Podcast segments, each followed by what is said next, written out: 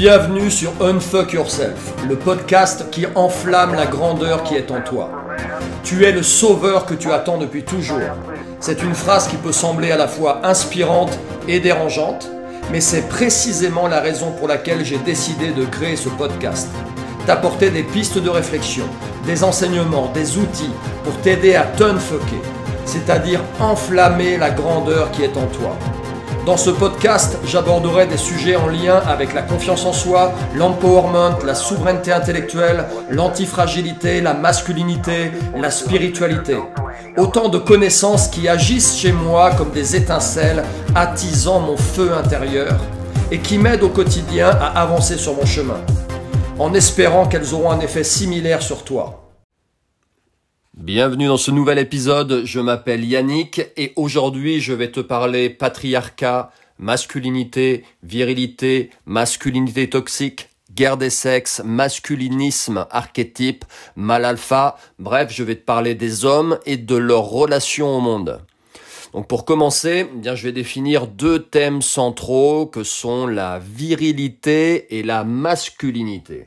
Alors, je ne sais pas ce qu'il te reste de tes euh, souvenirs de, biologie, de tes cours de biologie du collège, mais la virilité, qu'est-ce que c'est? Eh Bien, tout simplement, c'est l'ensemble des attributs et caractères physiques, mentaux et sexuels de l'homme. L'homme possède deux chromosomes sexuels, X, Y, et une hormone est très présente en lui, la testostérone, qui est responsable entre autres de certains caractères sexuels secondaires, comme sa pilosité, sa musculature, son timbre de voix. Ensuite, la masculinité, elle, c'est l'ensemble des comportements et des rôles associés aux garçons et aux hommes. Donc comme nous l'enseigne la génétique, la physiologie, ainsi que des domaines un peu plus euh, métaphysiques comme l'alchimie et l'hermétisme, ce qui est dedans et dehors, c'est-à-dire ce qu'il se passe à l'intérieur de toi, là en particulier, si je reprends les termes, la virilité, cette testostérone, elle est responsable de ce qui s'exprime aussi à l'extérieur de toi, ta pilosité, ta musculature, ton timbre de ta voix. Euh, ce qui se trame aussi à l'intérieur de toi conditionne ta perception du monde qui t'entoure, je fais référence à un épisode où je te parlais de tes états émotionnels en particulier, ou de cette fameuse loi d'attraction. Donc tu perçois le monde qui t'entoure en fonction, influencé par euh, l'état qui est à l'état émotionnel qui est à l'intérieur de toi, et ta manière d'agir aussi est influencée par ce qui se passe à l'intérieur de toi. Quand tu es en colère, quand tu es euh, amoureux, quand tu es apaisé ou quand tu es très stressé, ton corps ne réagit pas pareil, la perception que tu as du monde n'est plus la même, et ta manière d'interagir avec ce monde n'est plus la même. Donc bien évidemment, encore une fois, que notre génétique et les hormones que nous libérons influencent en grande partie nos comportements. Mais bien, bien évidemment aussi, nos comportements sont influencés par la société dans laquelle nous évoluons. Clairement, en fonction de là où tu es né, si tu es né en Occident, en Orient, en Afrique, en Asie, euh, si tu es né dans une, euh, dans une grande, euh, dans une grande ville ou au fin fond de la campagne, en fonction du milieu euh, social, l'éducation que tu as reçue, les valeurs qu'on t'a transmises, etc., etc. Tout ça, ça, ça ajoute naturellement sur ton comportement, ta manière aussi d'évoluer avec l'extérieur. Mais pour autant, on ne peut pas nier l'influence majeure de nos gènes et de nos hormones. Et là, je fais appel à vous, mesdames. Si vous m'écoutez et que vous suivez ce, podcast, si vous avez un cycle menstruel naturel, vous ne pouvez que confirmer cela. Vous percevez certainement qu'au fil de votre cycle et du flot d'hormones qui vous traverse, vos humeurs, votre perception de votre environnement, votre manière d'y réagir à cet environnement, vos comportements changent. Donc, dire que nous sommes déjà quelque part conditionnés, prédestinés à interagir avec notre environnement de, de par ce qu'il se passe à l'intérieur de nous, de par notre génétique et les, et les hormones, et, euh, etc., qui sont, qui sont sécrétées à l'intérieur de nous, ne devrait choquer personne en 2023. Pour autant, ces deux mots virilité et masculinité sont à notre époque et dans notre société cloués au pilori et très souvent connotés négativement. Et là, je vous demande de prendre un peu de recul. Quand vous avez lu le titre de ce podcast, quand vous avez entendu ces deux mots au tout début du podcast, virilité, masculinité, qu'est-ce, qui s'est passé à l'intérieur de vous? Quelles sont les images que vous avez eues? Qu'est-ce que vous avez ressenti? Est-ce que c'était positif ou négatif? Il y a de grandes chances que de par le conditionnement sociétal qui est le nôtre depuis de nombreuses décennies, vous ayez perçu ces thèmes d'une euh, manière peut-être un peu négative. Donc aujourd'hui, le discours dominant est fortement poussé par certaines organisations très politisées se revendiquant féministes euh, et on présente l'homme en particulier l'homme blanc cisgenre, comme responsable principal de l'ensemble des maux de cette société. Donc pour ceux qui ne comprendraient pas ce qu'est cisgenre, hein, même si c'est un terme, euh, euh, j'ai fait exprès de l'employer pour qu'il résonne à votre oreille, en langue, le cisgenre, c'est une personne qui est née, par exemple un homme qui est né homme et qui se sent homme. Donc cet homme serait responsable, si on écoute euh, ce qu'on nous raconte, de la domination, de la violence, de l'agression, de l'oppression, de l'exploitation des femmes, et de manière plus globale, de tout le vivant sur cette planète, hein, les autres êtres humains, les animaux, la nature. Et là, on parle alors de masculinité toxique. Eh bien, vous savez quoi? C'est complètement vrai. Certains, vous êtes peut-être surpris par ce que je viens de vous dire, mais c'est vrai en fait. Hein, l'utilisation de la violence, l'utilisation de la violence pour dominer, contrôler, oppresser, soumettre, etc. Eh bien, c'est exclusivement lié à l'énergie masculine, ou on va dire à 90% exclusivement lié à l'énergie masculine, dont l'homme être humain de sexe masculin est le principal pourvoyeur. Donc dans notre société et dans ce monde, il y a véritablement un problème lié à l'énergie masculine. Hein, c'est juste un constat. Si tu es un homme et que tu écoutes ce podcast, il n'y a pas de à t'en sentir euh, euh, agressé par ce, par ce que je suis en train de te dire. C'est juste un constat. Regarde autour de toi ce qu'il se passe, qui déclenche les guerres, qui agresse, qui euh, euh, cherche à, à oppresser, dominer. Dans la grande majorité des cas, si tu es objectif, tu t'apercevras que ce sont des hommes.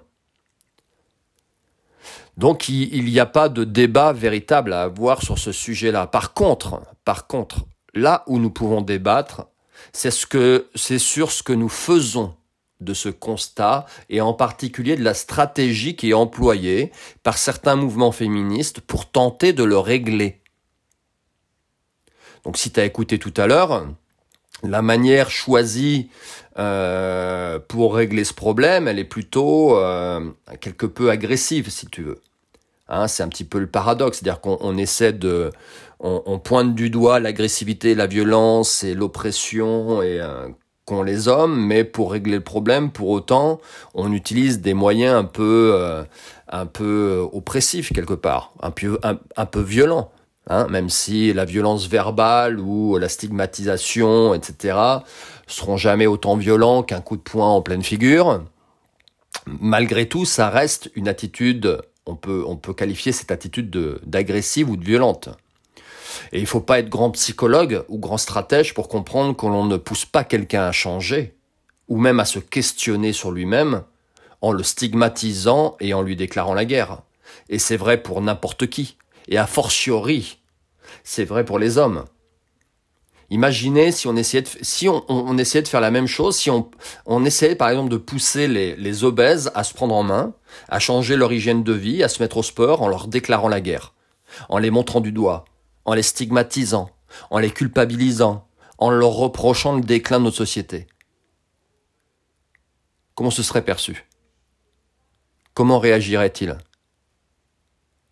Donc, de ce que j'ai observé, cette manière d'aborder le problème de la masculinité provoque trois styles de réaction chez les hommes.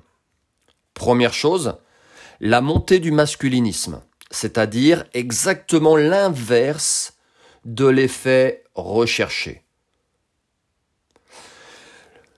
Certains hommes se sentant agressés dans ce qu'ils ont de plus à, tort ou à raison, hein, on est souvent, on perçoit encore une fois le monde et euh, et les messages qu'on reçoit en fonction de ce qui se passe à l'intérieur de nous. Mais certains hommes, euh, il n'empêche, se sentent agressés par euh, ce style de revendication féministe ou cette manière de gérer le sujet et se disent bah écoutez c'est simple hein, vous me déclarez la guerre et eh bien je vais je vais pousser moi à, l'extrême les stéréotypes de ma virilité hein, et je vais bien vous les balancer à la gueule une deuxième manière de réagir euh, chez certains hommes, c'est la victimisation. Hein, c'est la victimisation. Je pense en particulier à certains mouvements qui sont euh, très développés aux États-Unis, comme le mouvement incel. Alors incel, ça veut dire, pour ceux qui connaissent pas, involuntary celibate, c'est célibataire involontaire. Donc selon ces jeunes hommes, eh bien les femmes sont le problème et portent la responsabilité de leur frustration sexuelle en se refusant à eux. Et de la frustration à la colère et de la colère à la violence, il n'y a qu'un pas. Et c'est cette frustration du fait de se sentir rejeté des femmes qui a poussé par exemple le jeune Elliot Roger, 22 ans, le 23 mai 2014, à faire un massacre aux US avant de se donner la mort. Et troisième conséquence de cette manière de, de, gérer un petit peu le problème, eh bien, c'est une certaine féminisation des hommes. Alors quand on dit ça, souvent, c'est tout de suite, oulala, euh, de quoi il parle, euh, qu'est-ce qu'il va nous dire? Eh bien oui, hein, pour se plier à ces nouvelles injonctions de société et de certaines idéologies dites féministes, eh bien certains hommes finissent par rejeter, consciemment ou non, ce qu'appelait Jung, Carl Gustav Jung, ces hommes finissent par rejeter leur animus, c'est-à-dire leur partie masculine, au profit de leur anima, leur partie féminine. Donc, euh, une féminisation de leur psyché. Et encore une fois, hein, euh, ce qui est dedans est dehors, donc euh, une féminisation de la psyché amène une féminisation des corps et des comportements. Donc pour l'instant, pour régler certains des problèmes de nos sociétés, la seule chose qu'on propose aux hommes, c'est, euh, bah, c'est de se déconstruire. Voilà, hein, pour reprendre le terme de notre chère Sandrine Rousseau, hein, députée écologie Les Verts. Euh, les hommes doivent, la masculine, on doit déconstruire la masculinité. Elle disait d'ailleurs qu'elle était particulièrement heureuse de vivre avec un homme déconstruit. Donc concrètement, déconstruire sa masculinité, bah, ça veut dire quoi? Ça veut dire être moins viril. Hein, ça veut dire, euh, mec, euh, si t'es un homme, il faut que tu te déconstruises. Donc, euh, bah, si tu pouvais produire moins de testostérone, limiter tes caractères sexuels secondaires, parce que ça nous, ça, ça agresse un petit peu le monde, ça nous arrangerait. Hein, si tu pouvais être moins poilu, moins musclé, moins dans ta puissance physique et sexuelle, ça arrangerait tout le monde. Et tu sais quoi, ça, ça a l'air de fonctionner. Hein ça a l'air de fonctionner puisque euh, depuis plusieurs, euh, il y a plusieurs études qui confirment euh, que le taux de testostérone des hommes n'a jamais été aussi bas. Donc déconstruire la masculinité, déconstruire la déconstruire la masculinité, c'est bah, les mecs rejeter aussi certains comportements primaires qui qui sont toxiques pour la société.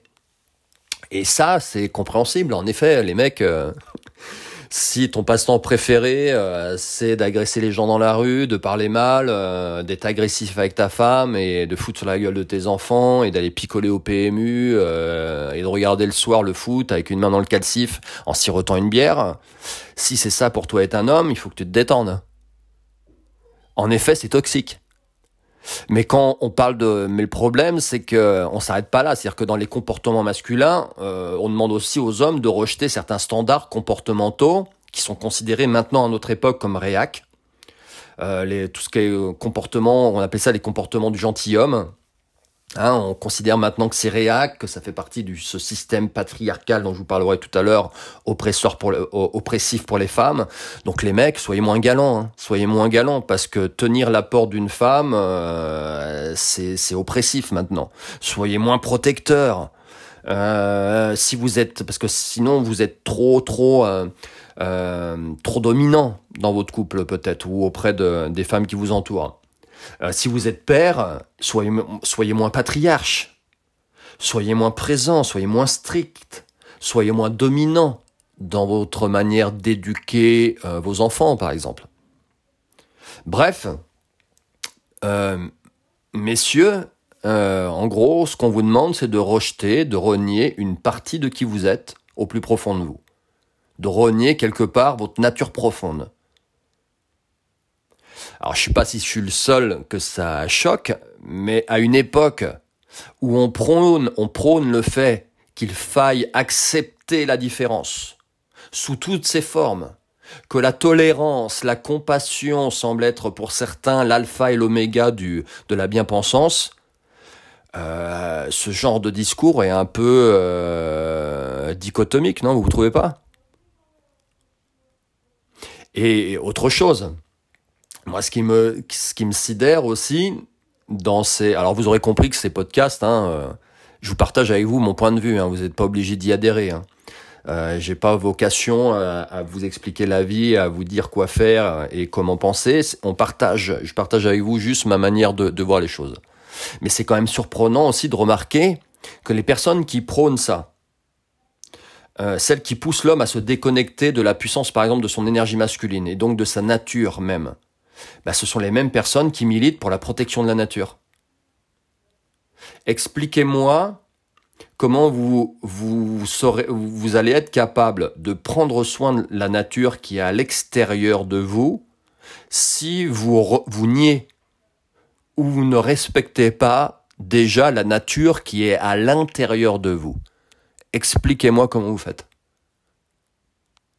Donc cette stratégie qui a été mise en place en place pardon depuis on va dire les années euh, les années 70 donc ça fait déjà pratiquement 50 ans hein, je fais référence euh, au hors, série numéro 2 que je vous ai fait sur ce podcast donc cette stratégie qui vise en gros à démasculiniser notre société a contribué aussi à provoquer le déclin des pères et par extension le déclin de notre société. Regardez l'évolution de notre société depuis 50 ans.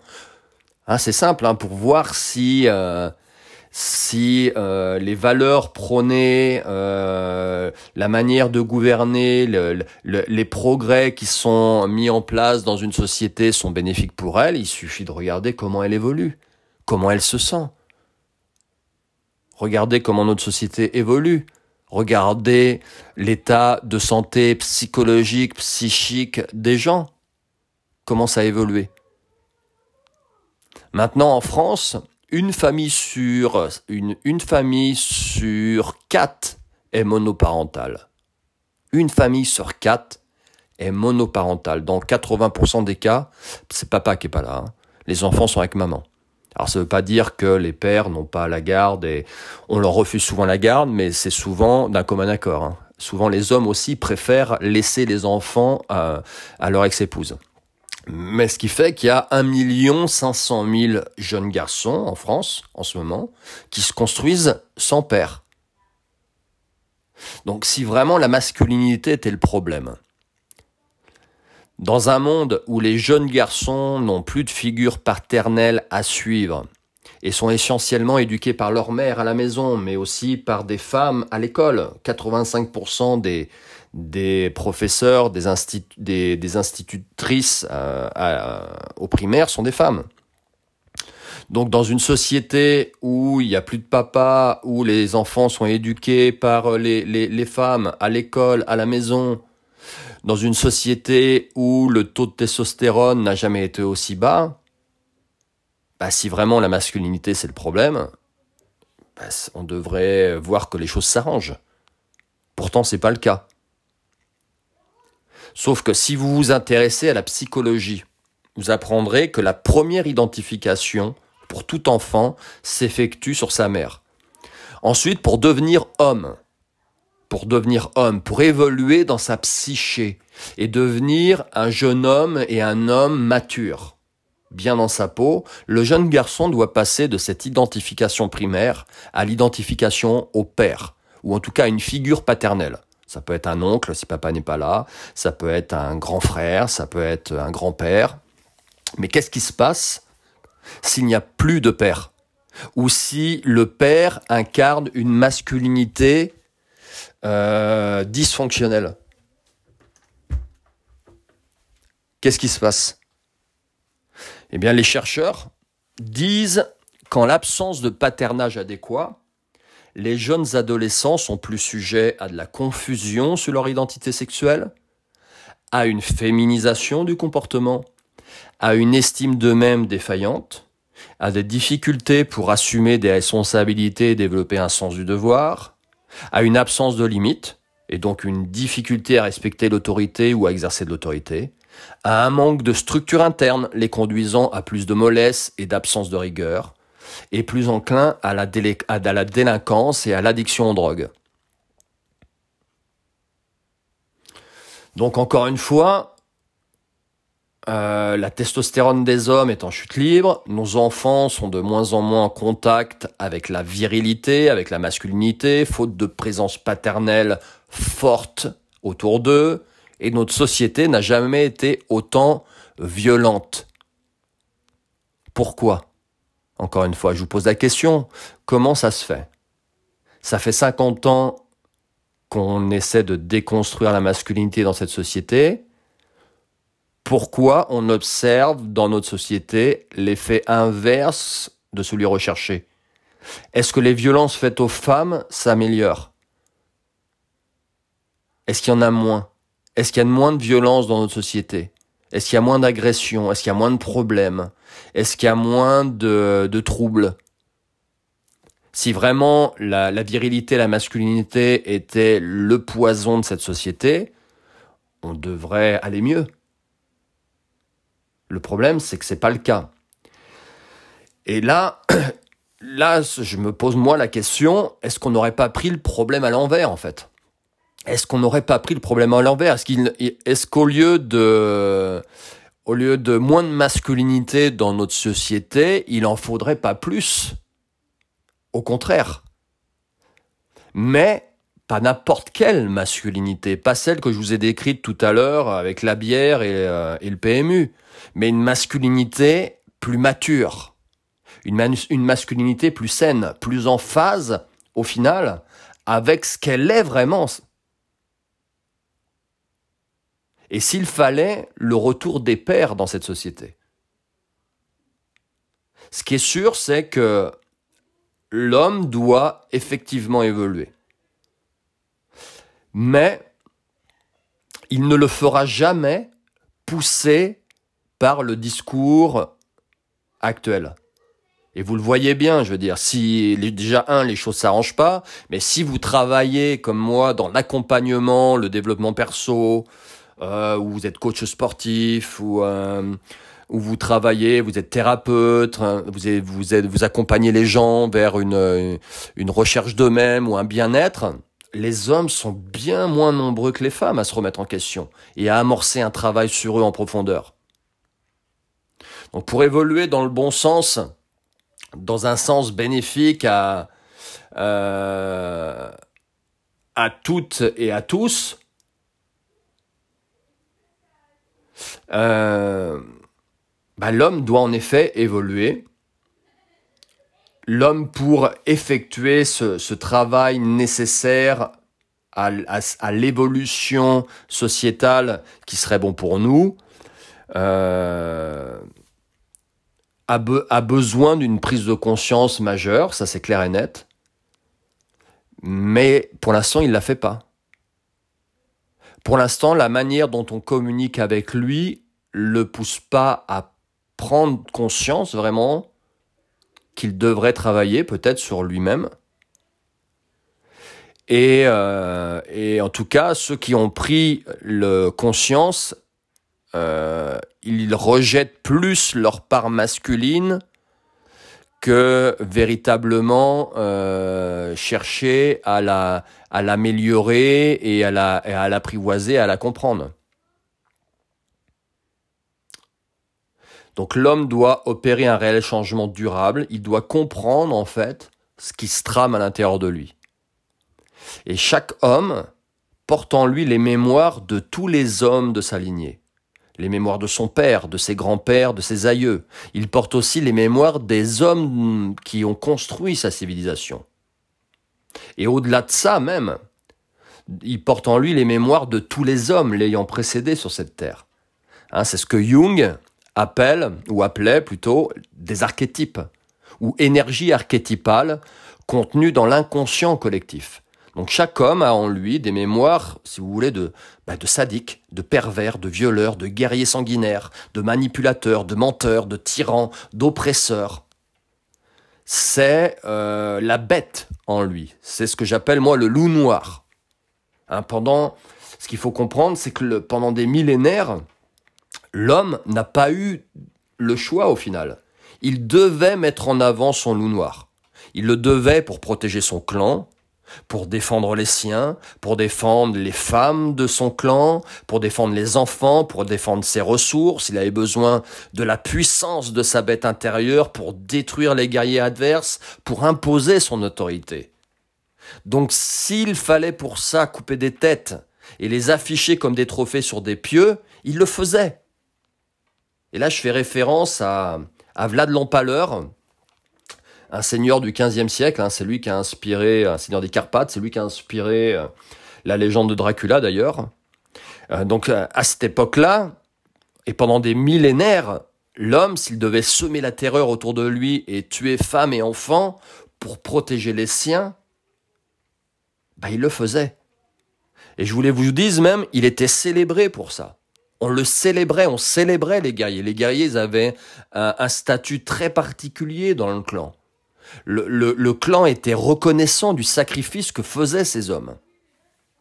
Donc la violence, la violence qu'on reproche aux hommes, n'est pas une construction sociale. Hein. C'est pas parce que vous offrez à votre petit garçon euh, des, des GI Joe à Noël ou euh, un costume de chevalier euh, que vous ou qu'on on, dans la cour de l'école on le fait jouer à, certains aux cow-boys et aux indiens ou au foot euh, qu'il que, que cette violence va être construite par la société qui, qui l'entoure cette violence elle fait partie de lui elle fait partie de l'homme voyez il suffit d'observer de très jeunes garçons par exemple, qui sont pas encore formatés par la société, pour s'en apercevoir. J'ai quatre enfants à la maison, dont trois garçons. J'ai bien observé mes fils. Je peux vous confirmer euh, que c'est le cas en fait. Ils ont à l'intérieur d'eux une certaine violence, une certaine agressivité, et c'est quelque chose qui m'a moi toujours questionné. Je me suis dit mais comment ça se fait que, que dans cette situation mon fils réagisse comme ça? Il n'est pas encore à l'école, il a pas, il m'a pas vu moi faire, il ne, on a pas transmis ça dans la famille. Euh, où est-ce qu'il a appris à, agir comme ça en fait? Avec cette, euh, à avoir ces jeux quelque peu violents et agressifs. Comprenez? Donc ça, ça fait partie de notre mémoire cellulaire en tant qu'homme. Hein. Euh, malgré ce que semblent penser des auteurs comme Lucille Pétavin qui a écrit Le coup de la virilité, euh, la violence n'est pas que du euh, n'est pas que une construction sociale. Après, c'est clair que si tu as vécu euh, dans un environnement agressif, dans une peut-être une banlieue un peu chaude, où à la maison il y avait de la violence, papa il foutait sur la gueule de maman, ou tu t'es fait taper par tes grands frères, etc. Forcément que ça ça a construit, ça a entretenu, si tu veux, cette agressivité, cette violence en toi mais elle était déjà là. Ça n'a fait que la nourrir. On n'a fait que nourrir le loup noir en toi. Mais l'homme, l'homme, il n'a pas en lui qu'une bête, il a aussi en lui des mémoires de grandeur, des mémoires de bravoure, des mémoires de courage, de détermination, d'abnégation, d'inspiration divine, de sagesse. C'est le divin en lui. C'est le loup blanc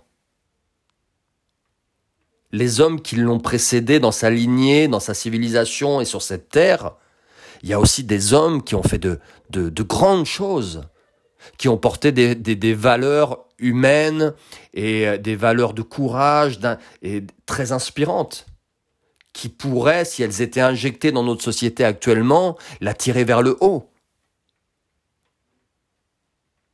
Le problème, c'est qu'en poussant l'homme à se couper de sa masculinité, eh bien on le pousse à être dans le déni de son loup noir, de la bête en lui, et on le pousse aussi euh, à tourner le dos à son loup blanc, au divin en lui.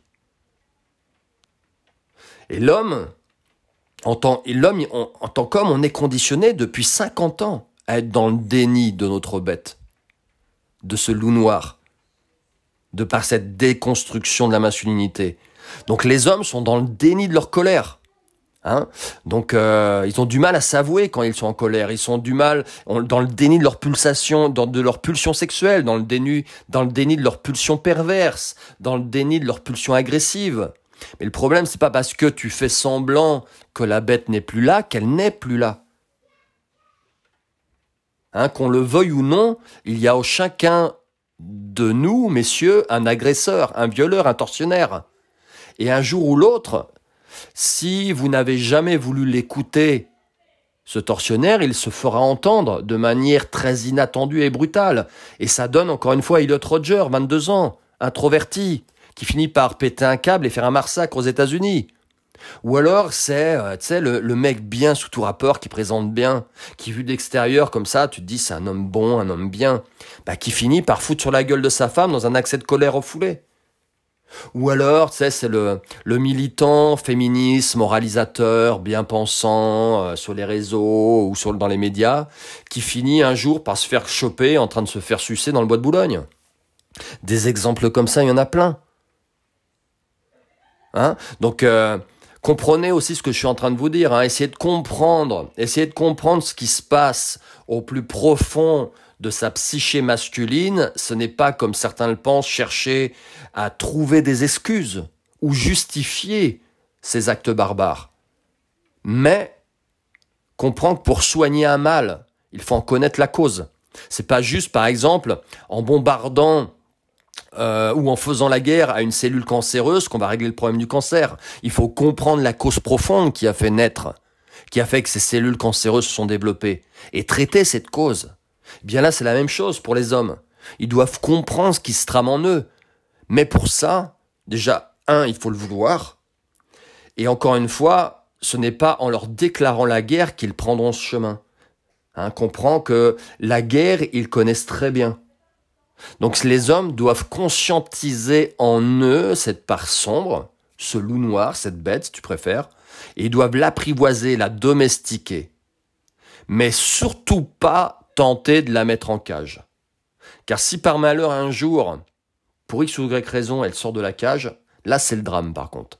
Hein, et vous en avez des exemples tous les jours dans les faits divers, qui, qui des faits divers qui vous révoltent à juste titre, hein, euh, de viols, de violences conjugales, de meurtres de femmes par leur conjoint par exemple. Donc tout ça, c'est à un moment donné, c'est cette bête qui, euh, parce qu'elle elle est, euh, peut-être cette personne a été dans le déni euh, de cette part de lui-même a fini par lui péter à la gueule dans une situation où la pression a été trop forte par exemple. Ensuite, euh, je vous ai parlé aussi du, patriarcat en début de, euh, euh, de cet épisode. Le patriarcat, en fait, c'est un concept utilisé en anthropologie et en sociologie pour désigner une forme d'organisation sociale et juridique fondée sur la détention de l'autorité par les hommes à l'exclusion des femmes. Et c'est vrai que dans, certaines civilisations, dans les civilisations anciennes, par la force des choses, parce que la violence, le danger était partout, les hommes étaient particulièrement mis en avant. Mais ils étaient mis en avant pour combattre, pour protéger, pour conquérir.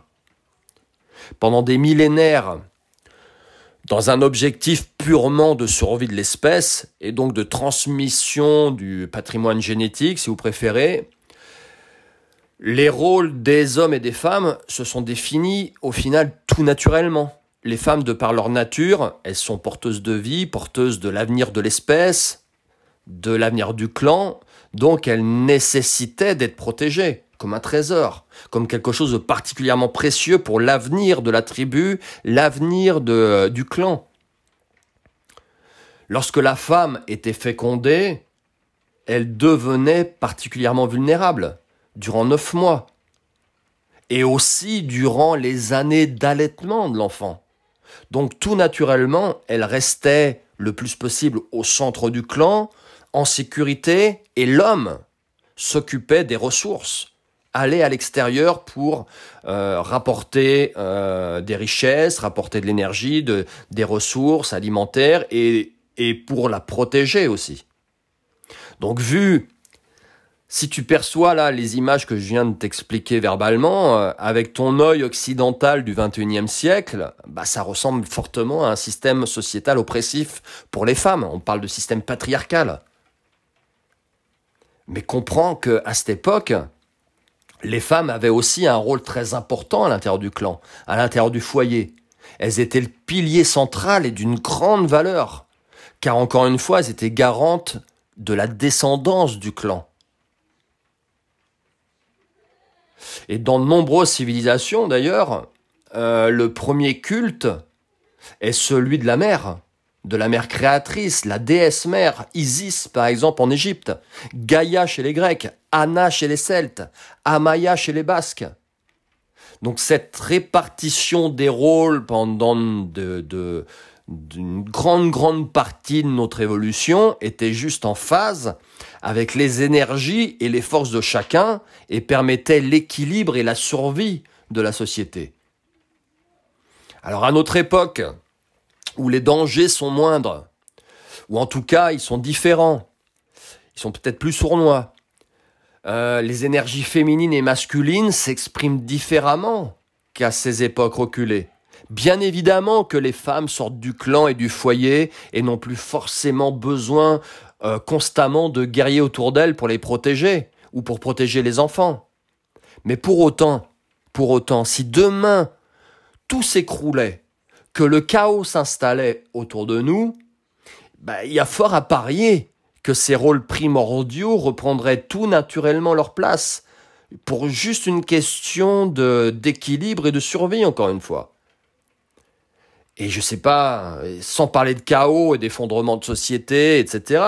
Regarde ce qui se passe si demain tu pars avec un groupe d'amis, euh, euh couple, hommes, femmes, etc. Euh, euh, couple ou pas, hein, ça peut être des, des potes célibataires, hommes et femmes. Euh, vous partez dans un, dans un environnement un peu hostile, euh, en forêt, en montagne, vous campez durant plusieurs jours. Regarde comment les choses vont s'organiser naturellement. Regarde comment euh, on va essayer d'utiliser les forces de chacun pour euh, apporter une certaine harmonie, une certain équilibre dans un milieu hostile. Regarde ce qui se passe tout naturellement dans, une, dans un lieu où le chaos s'est installé en raison d'une, d'une, d'un cyclone, d'un tremblement de terre, d'une catastrophe climatique. Regarde comment les choses s'installent, comment la, société se reconstruit et comment tout naturellement, sans qu'un euh, système patriarcal impose sa loi, parce que là, il n'y a plus de système, il n'y a plus de loi, on est dans le chaos. Regarde comment les choses s'installent et comment chacun euh, euh, reprend ses rôles naturels. Regarde qui protège, qui chérit, qui écoute, qui est dans le rapport humain, qui est dans le, le rapport de, est dans dans le, dans les activités qui nécessitent de la force, de la puissance, une certaine agressivité. Donc, pour moi, voilà, voilà un peu le, les origines de ce système patriarcal. Alors, qu'est-ce qu'il en reste véritablement aujourd'hui euh, C'est une, question peut-être à, à, développer sur laquelle il faudrait, il faut se poser. C'est peut-être ça qui pose problème à, certaines personnes, euh, ce qui fait qu'elles rejettent en bloc euh, et à mettre tous les maux de cette société et, le, et les, les, les, euh, les causes de la masculinité toxique à, aux transmissions faites par ce système patriarcal. Mais le renier en bloc, c'est quand même ingrat parce que c'est, même si la société a évolué et qu'elle évoluera encore, euh, si on est là aujourd'hui, c'est que euh, on a bénéficié de ça en fait. Hein. C'est que nos, nos descendants ont bénéficié, ont pu transmettre leurs gènes. Pourquoi? Parce qu'ils ont été en sécurité, encadrés, protégés euh, par, ce, par ce système où des hommes se sont mis en avant et se sont sacrifiés aussi pour ça. J'entends aussi beaucoup euh, que notre société actuelle donc est dominée par les hommes. Hein, et pour argumenter, pour argumenter ça, on me donne comme référence souvent euh, quand je demande à quelqu'un, bah vas-y, explique-moi euh, ce que tu entends par système patriarcal. Euh, tu me parles d'oppression des hommes.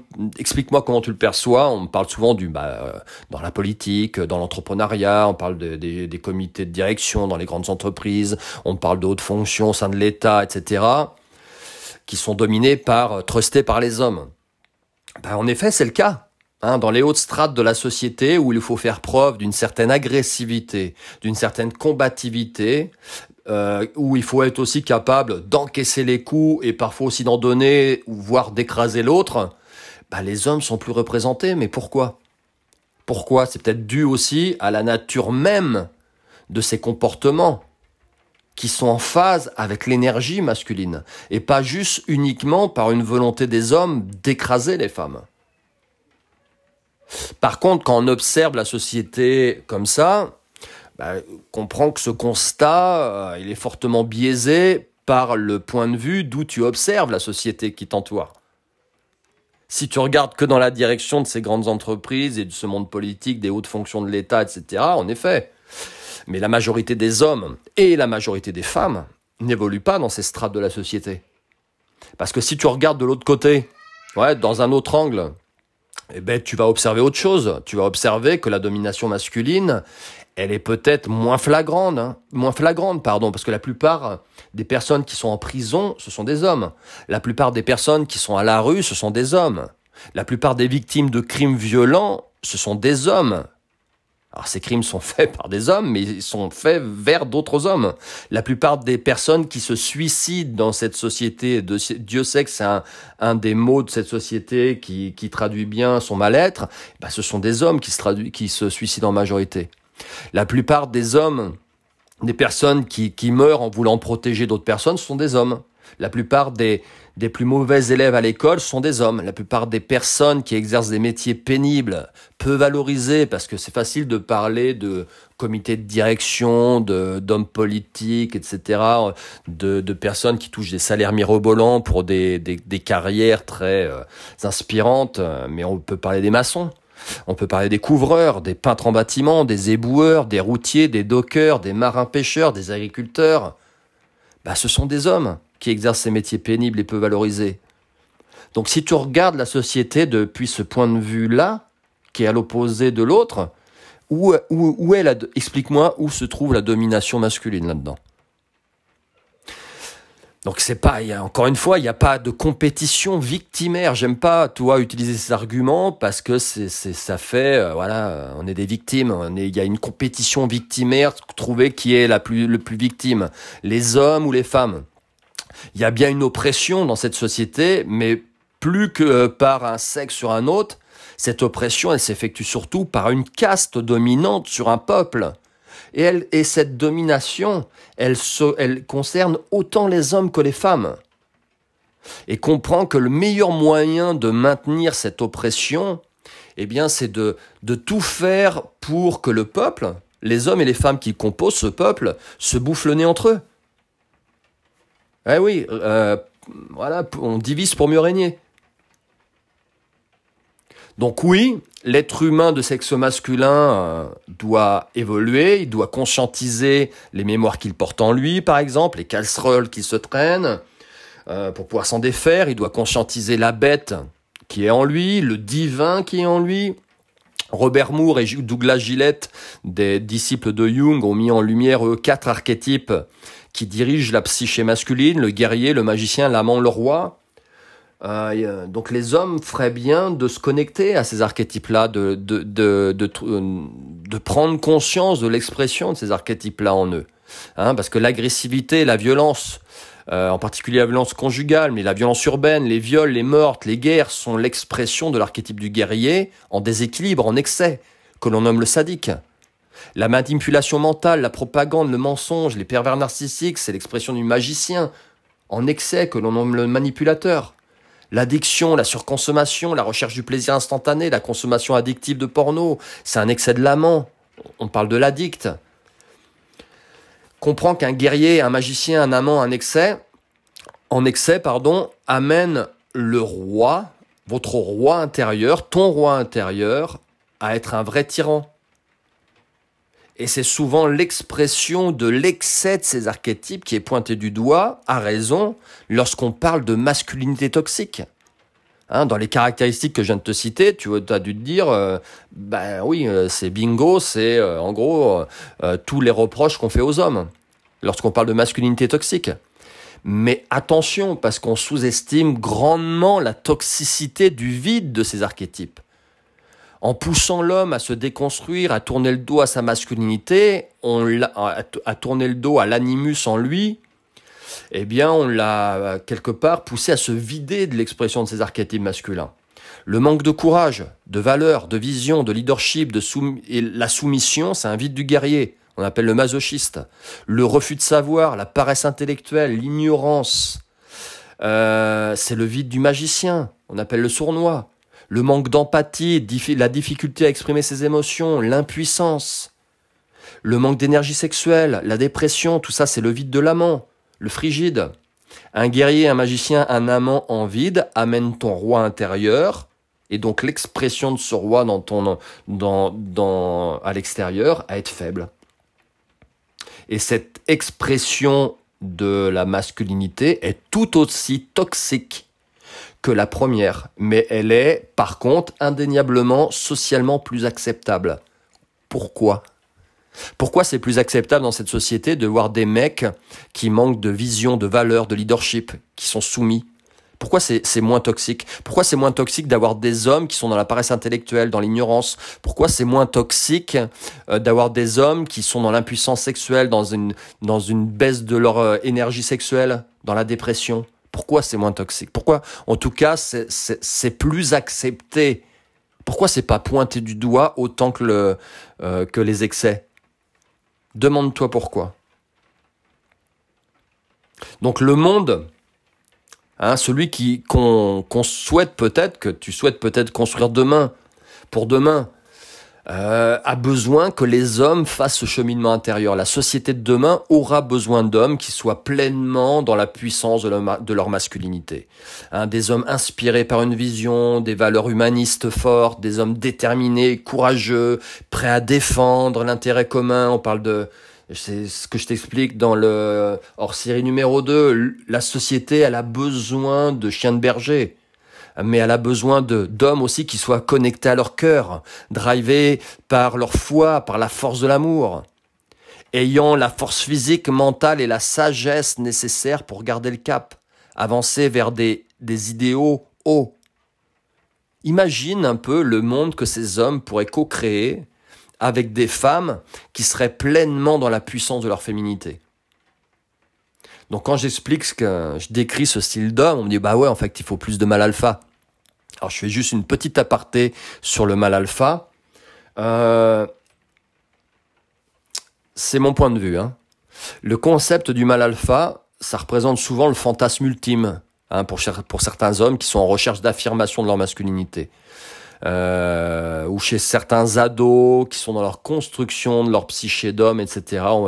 ils aiment bien euh, prendre ces sujets-là. Sauf que l'idée qu'on se fait du mal alpha, euh, c'est peut-être pas la bonne. Hein. on, s'appuie sur la croyance que euh, ça s'appuie beaucoup sur la croyance que dans une meute de loups, un mâle dominant soumet les autres à son autorité. Or, la majorité des loups qui conduisent ce qui s'appelle erronément une meute ont obtenu cette position en se reproduisant et en ayant des petits.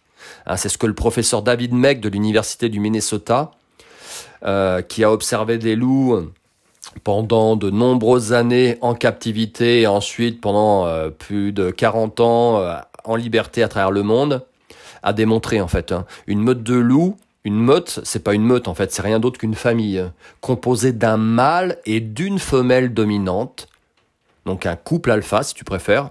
Et ce couple a donné naissance à des louveteaux, euh, parce qu'il y a que le couple alpha qui a le droit de se reproduire. Donc une meute, c'est quoi? C'est essentiellement composé de, membres de la même famille. Donc le papa, la maman et les enfants. Mais il arrive parfois que des loups extérieurs s'intègrent à cette meute. Et en effet, là, c'est toujours par de la soumission. Et donc parfois par des combats envers le couple alpha. Donc si on veut vraiment faire le parallèle entre les loups et les hommes, bah, le vrai mal alpha, ça serait quoi? Bah, Ça serait un père de famille. Mais pas n'importe quel père de famille, encore une fois. Hein. Pas un homme déconstruit. D'accord? Un père de famille présent, protecteur, pleinement dans sa virilité, dans sa masculinité mature, soucieux du bien-être des siens, soucieux de sa femme, soucieux de ses enfants.